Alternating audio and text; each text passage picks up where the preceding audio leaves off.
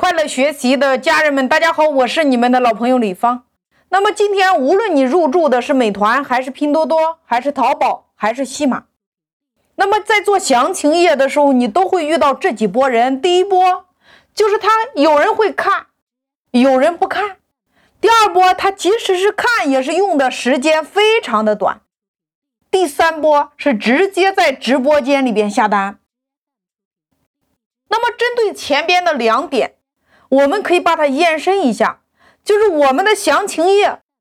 究竟如何来做？就是针对那波有人会看的，他看的时间还非常短，我们如何来做？那么在这里，大家首先需要思考一个问题，就是我们的粉丝或者说我们的买家在浏览我们产品页面的时候，你看，你打开拼多多，你是不是先看主图，或者说你来看主图上面的视频？接着你会看商品评价，然后你会看这个商品所在的店铺的评价，接着你会看卖家客服的答疑。那么透过这么多的渠道，其实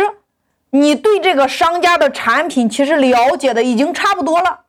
但是他为什么还要点击我们的详情页去看呢？最主要的问题就是我们以上的这几个渠道。没有给你的粉丝或者说你的买家彻底的解决掉他要买这个产品的所有的顾虑，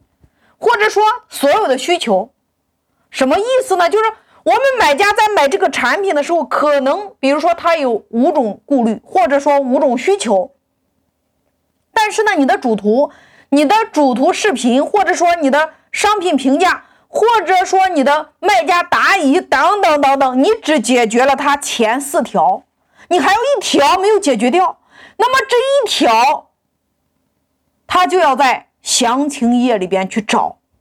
所以这个地方大家要注意，如果你有直播，你也会去过滤掉一部分人，他直接在直播间里边就解决了。那么接着我们来说，对于标品的详情页，我们如何来做？两种，第一种，大家需要注意的是，买家在看我们详情页的时候，他的时间是不是非常的短？所以我们要把最重要的信息你放在详情页的最上边。你看我们的主图、商品评价、卖家答疑等等等等这些地方，如果没有解决你产品的卖点的时候，那么你就要把你产品的卖点要放在详情页最上边，让粉丝第一时间能够看到。那么第二种，如果我们的主图、主图视频、商品评价、卖家答疑，你能够把粉丝所有的疑虑或者说所有的顾虑全部都解决完了之后，那我们的详情页你要把你的核心的技术展示出来。那这个两种是针对功能型，也就是表品产品制作详情页的两种方法。大家可以多对标你的竞争对手。先模仿再优化，叫做先有再优。那么我们再来看，对于非标品的详情页，我们如何来做？比如说你经营的是女装、男装、鞋帽、床上用品等等这一类的产品，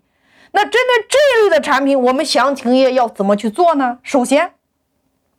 你要了解我们粉丝，他了解你的几个阶段，还是他先看主图，接着是主图视频、商品评价、卖家答疑等等。其实你看，像女装这一类产品来讲的话，这几个渠道已经完全可以彻底的解决掉卖家对购买我们产品的这个顾虑。比如说，你的这个衣服起不起球呀，会不会掉色呀，等等等等，这些你都可以在卖家答疑里边全部彻底的解决掉。那对于这一类产品，我们的详情页大家只需要记住一个点，特别是针对你的粉丝、你的顾客是女性的。或者说，女孩子在买衣服的时候，在买床上用品的时候，在买鞋子的时候，其他的东西都不重要，最重要的一个东西，或者说这件衣服